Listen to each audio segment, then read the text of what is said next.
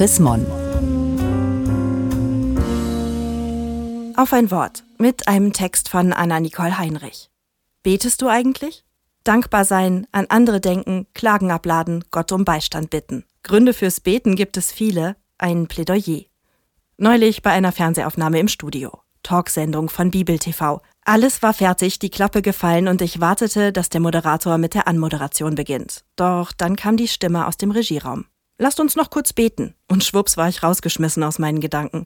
Weird, muss das jetzt sein? durchzuckte es mich. Aber es blieb mir gar nichts übrig, als unauffällig die Hände übereinander zu schlagen und für einen Moment ganz ruhig zu werden. Die Stimme aus dem Off betete kurz, weniger als 30 Sekunden. Frei, bestärkend, passend zur Situation. Sie machte klar, dass es nicht allein an uns liegt, ob in der Sendung eine Botschaft rüberkommt, sondern auch in Gottes Hand. Direkt nach dem Amen startete mein Gegenüber mit der Anmoderation. Dieser kleine Moment hallte in mir nach. Das Gebet in einer dafür unüblichen Situation irritierte mich. Und dann irritierte mich meine Irritation. Ist Beten denn wirklich so aus der Welt gefallen, dass es mich aus dem Trott reißt? Oder hatte die unerwartete Bitte um göttlichen Beistand mich vielleicht eher ein bisschen beeindruckt? Beten ist in unserer Gesellschaft außer in Gottesdiensten nahezu vollständig aus dem öffentlichen Leben verschwunden. Wenn überhaupt, beten Menschen im Privaten, für sich alleine, zu Hause. Wie sollen andere, die nicht schon von klein auf eine Gebetspraxis im familiären Kontext eingeübt haben, einen Zugang finden, wenn es immer nur im stillen Kämmerlein stattfindet?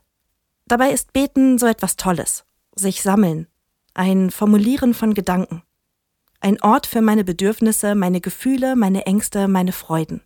Beten ist ein Gespräch mit Gott. Und wenn dieses Gespräch ehrlich ist, schenkt es Vertrauen und gibt mir den Raum, auch mal Verantwortung abzugeben und Dinge, die mich stören, in Gottes Hände zu legen. Und beim Beten geht es ja nicht immer nur um mich selbst. Ich nehme ganz bewusst andere in den Blick. Meine kranke Nachbarin, die Opfer der Flutkatastrophe im Ahrtal oder einen politischen Gefangenen in Belarus. In der Fürbitte für andere Menschen kann ich Anliegen direkt vor Gott bringen, die in der breiten Öffentlichkeit oft unterzugehen drohen. Sicher, beten ist alles andere als ein Wünsch dir was.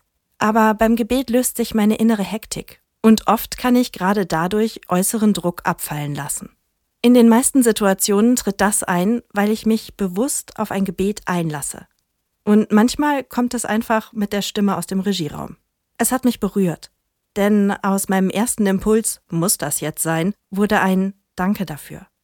Danke für diesen Moment der Konzentration und Entlastung. Ich habe gemerkt, es gibt keine Momente, in denen Beten unpassend wäre. Und doch fällt es mir manchmal schwer, geeignete Zeiten und Orte dafür zu finden.